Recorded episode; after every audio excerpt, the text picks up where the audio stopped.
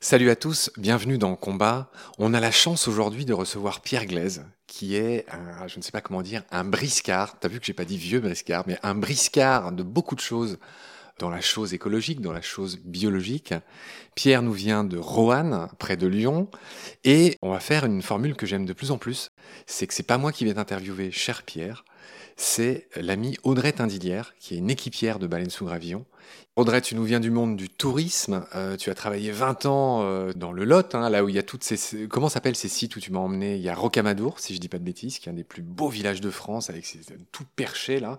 Il y a euh, ce gouffre de Padirac, d'accord. Qu'est-ce qu'il y a d'autre dans le Lot de célèbres Saint-Cyr-la-Popie Saint-Cyr-la-Popie, mais là tu m'as encore pas emmené. Mm. Et voilà, tu habites dans une maison bioclimatique. Je crois qu'il y a des histoires d'amitié entre toi, Pierre, et sa maman qui s'appelle Evelyne et à qui on fait un gros bisou. Mais on va rester sérieux, on va, on va rester concentré sur Pierre, euh, que je remets entre tes mains expertes. Merci Marc. Bonne émission les amis. Bien, bonjour Pierre. Bonjour, bonjour. Bienvenue dans Combat, le podcast qui défend le vivant. Merci d'avoir accepté cette interview. Merci d'être venu euh, jusqu'à nous à Paris. Tu es reporter photographe. Tu as été le premier salarié de Greenpeace France et tu as été le fondateur du service photo de Greenpeace International. Et donc on reparlera un petit peu de tout ça plus en détail. Notre interview va, comme euh, tous les épisodes de combat, se diviser en, quatre parties bien distinctes. Et donc on va commencer tout de suite par te présenter. Qui es-tu? D'où viens-tu? Que fais-tu? Oula, le début d'une longue histoire. Eh ben, je suis né à, Paris euh, en 1956, pas très loin d'ici d'ailleurs. Chez, dans l'appartement de mes parents, c'était à l'époque où euh, les, femmes accouchaient encore très souvent euh, chez elles. Et il paraît que ça s'est pas très bien passé d'ailleurs, puisque la, sage-femme a dû me suspendre par les pieds sous un robinet d'eau froide pour que je me mette à respirer. Mais voilà, je suis là et, euh, au final, ça s'est très bien passé. une vie parisienne que j'ai vite quittée parce que mes parents ont déménagé euh, quand j'avais l'âge de 5 ans. Ils sont partis donc du boulevard Voltaire vers Villiers-sur-Marne, qui est en banlieue est. Et c'est un détail qui a en fait euh, beaucoup d'importance pour la suite parce que ils ont acheté une maison qui était dans une banlieue qui était encore presque agricole. Quoi. Il y avait des champs, il y avait des vergers, il y avait des maraîchers partout. J'avais des terrains de jeu autour de chez mes parents très très vastes dans lesquels je pouvait euh, jouer jusqu'à plus soif aux cow-boys aux Indiens, à Zorro, etc. C'était un, magnifique environnement pour un, petit garçon qui aimait déjà être beaucoup être dehors.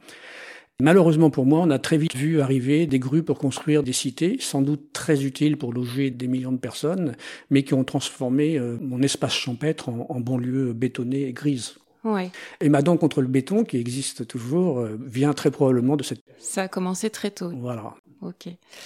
Du coup, dans ta jeunesse, ensuite, après ça, est-ce que tu es resté longtemps euh, à cet endroit? Tu as déménagé ensuite? Villiers-sur-Marne, j'y suis resté grosso modo jusqu'à mes 18 ans. Mes études euh, bah, se sont passées euh, de façon chaotique. Ça a été sans doute, j'ai sans doute été un gros un gros souci pour mes parents parce que j'ai quand même fait huit établissements scolaires euh, pour ah ne pas passer le baccalauréat. tu as cherché à esquiver Non, bah c'était, j'étais pas heureux en classe. Ah, et puis bon, ils étaient désolés. Hein, j'ai eu des parents formidables, donc ils cherchaient des solutions. On a, on a essayé plein de choses. Euh. Tu voulais être dehors, c'est ça? Tu t'ennuyais à l'intérieur? Ça n'a pas cliqué, alors que j'adorais, par exemple, j'étais dyslexique et on me disait, mais il faut que tu lises pour soigner la dyslexie. Mais il y avait qu'un problème, c'est que c'était moi qui lisais le plus de ma classe, tu vois. Je, je, vidais des lampes de poche en me cachant sous les draps pour lire, pour lire au lit, D'accord. Donc, il y avait cette espèce de bizarrerie. Euh. Donc le lycée se, se passe pas très très bien. Euh, déjà cet esprit rebelle. Ouais, ah ouais. Ouais. Alors ma, ma dernière étape scolaire, c'était le lycée agricole où euh, concours de circonstances, euh, c'était en, Seine-et-Marne, à Brie-contre-Berre. Il y avait, euh, il y avait un, un groupement d'élèves qui n'avaient pas du tout envie de se, se, faire marcher sur les pieds euh, par, le, on va dire, les gros bras de l'agriculture industrielle. On nous formatait déjà pour que la production soit prime sur la qualité, on va dire. Et malgré notre très jeune âge, on a été très nombreux à, à vraiment se rebeller contre ça et, et ça s'est fini dans une espèce de révolte générale. Alors j'étais déjà non violent à l'époque, mais ça a été violent. Le lycée a été fermé. Il y a eu euh, des dizaines et des dizaines d'élèves de virés, dont moi. Quoi. Et Et, et, mon expérience scolaire s'est terminée comme ça. Donc j'ai longuement entendu parler, moi, de cette époque, de cette année rebelle au lycée, puisque comme l'a dit Marc au début de ce podcast, euh, il s'avère que tu étais au lycée avec ma maman, au lycée agricole à Brie-Controbert. Mm. Et toute mon enfance, elle m'a dit, ah nous, le lycée, on a mis le feu, on a tout cassé. J'étais avec Pierre Glaise, qui après, il était photographe chez Greenpeace. Et... Mm. Donc c'est comme ça que j'ai euh, souvent entendu parler de toi. Euh, dans mon enfance et du coup ça me fait vraiment plaisir d'entendre cette anecdote pour une fois racontée par quelqu'un d'autre que ma maman Evelyne qu'on embrasse, on lui fait un gros bisou. Et voilà, donc après le lycée, comment ça se passe? Est-ce que euh, tu fais des petits jobs euh, d'étudiant euh, ou est-ce que tu vis tout seul Tu restes chez tes parents parce que du coup, tu n'as pas le bac? Non, j'ai pas le bac. Alors, j'ai réussi à convaincre mes chers parents que j'allais passer le bac par correspondance, un bac de langue, et je suis parti en Allemagne dans une école de langue pendant trois mois et en Angleterre pendant un an pour apprendre l'anglais et travailler dans un hôtel, ce que j'ai fait. Donc, D'accord. Donc toi aussi, tu as travaillé dans le tourisme? Oui, moi aussi j'ai travaillé dans le tourisme. bah oui, c'était un hôtel de businessman en plus et ils étaient très euh, flattés d'avoir un, un, French waiter, tu vois, un serveur français. Ça participait un peu à l'image de, de à l'image de marque. Ouais. Et donc j'ai pas du tout passé le bac, bien sûr. Par contre, j'ai appris un petit peu l'anglais et ça aussi c'est important puisque c'est ce qui m'a ouvert la porte sur Greenpeace International très rapidement après. D'accord. Donc du coup, ça va nous amener euh, à 79. C'est la première fois que tu entends parler de Greenpeace. Donc tu as quel âge à cette époque? J'ai moins de 23 ans. Donc j'étais en train de faire la vaisselle. Il y avait une émission à France Inter que on a sans doute oublié aujourd'hui, qui s'appelait euh, Marche ou rêve du journaliste Claude Villers, qui faisait des émissions formidables et qui nous faisait vraiment marcher en rêvant. Et pendant une heure, il a raconté euh, cette épopée incroyable d'un groupe de militants qui avait acheté un vieux bateau rouillé en Angleterre qui s'appelait le Sir William Hardy. Il l'avait repeint en peignant un, arc-en-ciel dessus. Il l'avait rebaptisé le, le, Rainbow Warrior. Et avec ce vieux bateau, ils étaient partis euh, directement en Islande pour se mettre dans la ligne de tir entre les chasseurs de baleines et les canons euh, lanceurs d'arpons. Et ça m'avait complètement subjugué. Et en plus, le nom de l'association qui s'appelait donc Greenpeace pour moi, euh, voulait dire donc paix verte. Et si c'est en plus ces gens-là étaient non violents, il était évident que c'était pour moi, quoi. Fallait que j'aille voir. Tu devais tout faire pour les rejoindre. Voilà. Ouais. Du coup, c'était vraiment les premiers, c'est les, les, premiers grands mouvements écologistes à la fin de, des années 70. Euh, Alors, je euh. reviens, je reviens un petit peu au, au lycée agricole. On avait des cours d'écologie. On est en 1973. Et c'était même avant la campagne électorale de René Dumont, qui a été le premier candidat écologiste à se présenter aux élections présidentielles de 73. Et personne, mais personne ne connaissait le mot écologie. C'était un mot technique, c'était un mot scientifique en fait. Et le fait que moi j'ai eu des cours d'écologie avant même que l'on sache que ce mot existait, pour moi c'était un petit peu un signe aussi. Oui, donc c'est le début d'un vaste mouvement international, prise de conscience que la planète s'épuise et qu'on ne peut pas continuer comme ça. D'accord.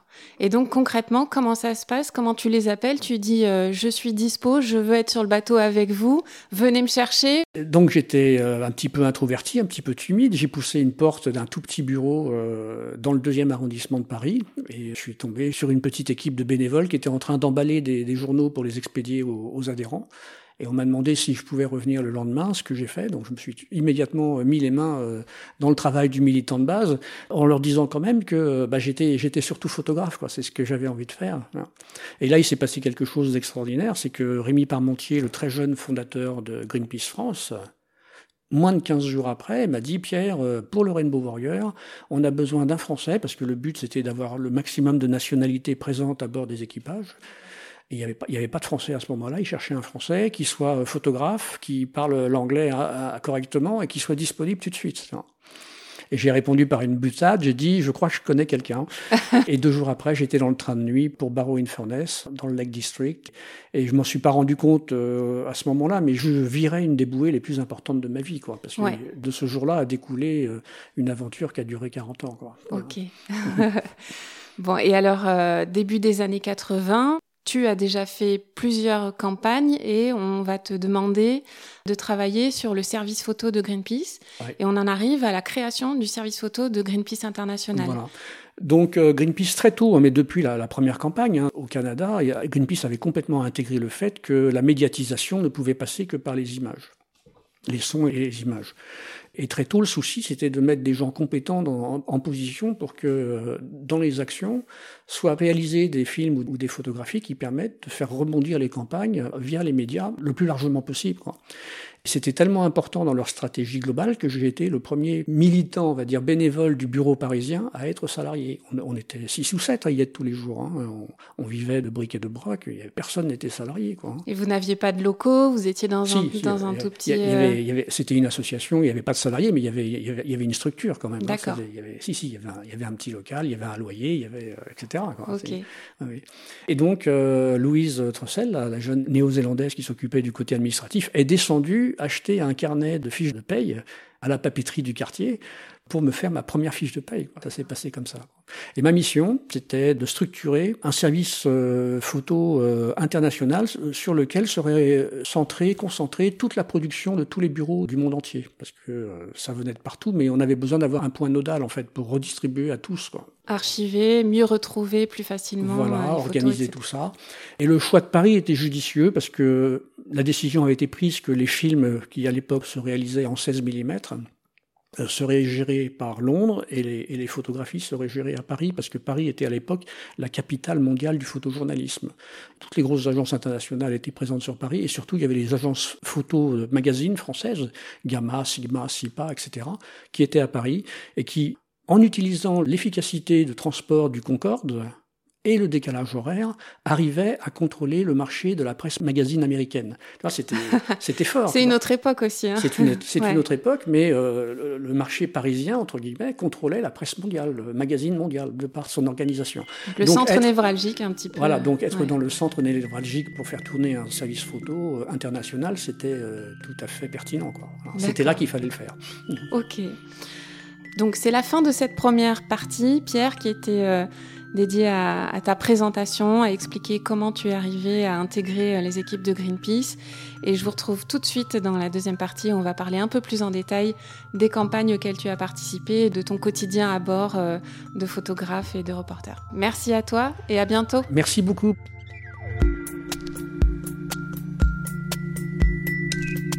Pendant notre combat, nous deux, tu avais l'œil du tigre. Tu en voulais ce soir-là. Il faut que tu retrouves ça maintenant. Et la seule façon, c'est de recommencer au commencement. Tu vois ce que je veux dire?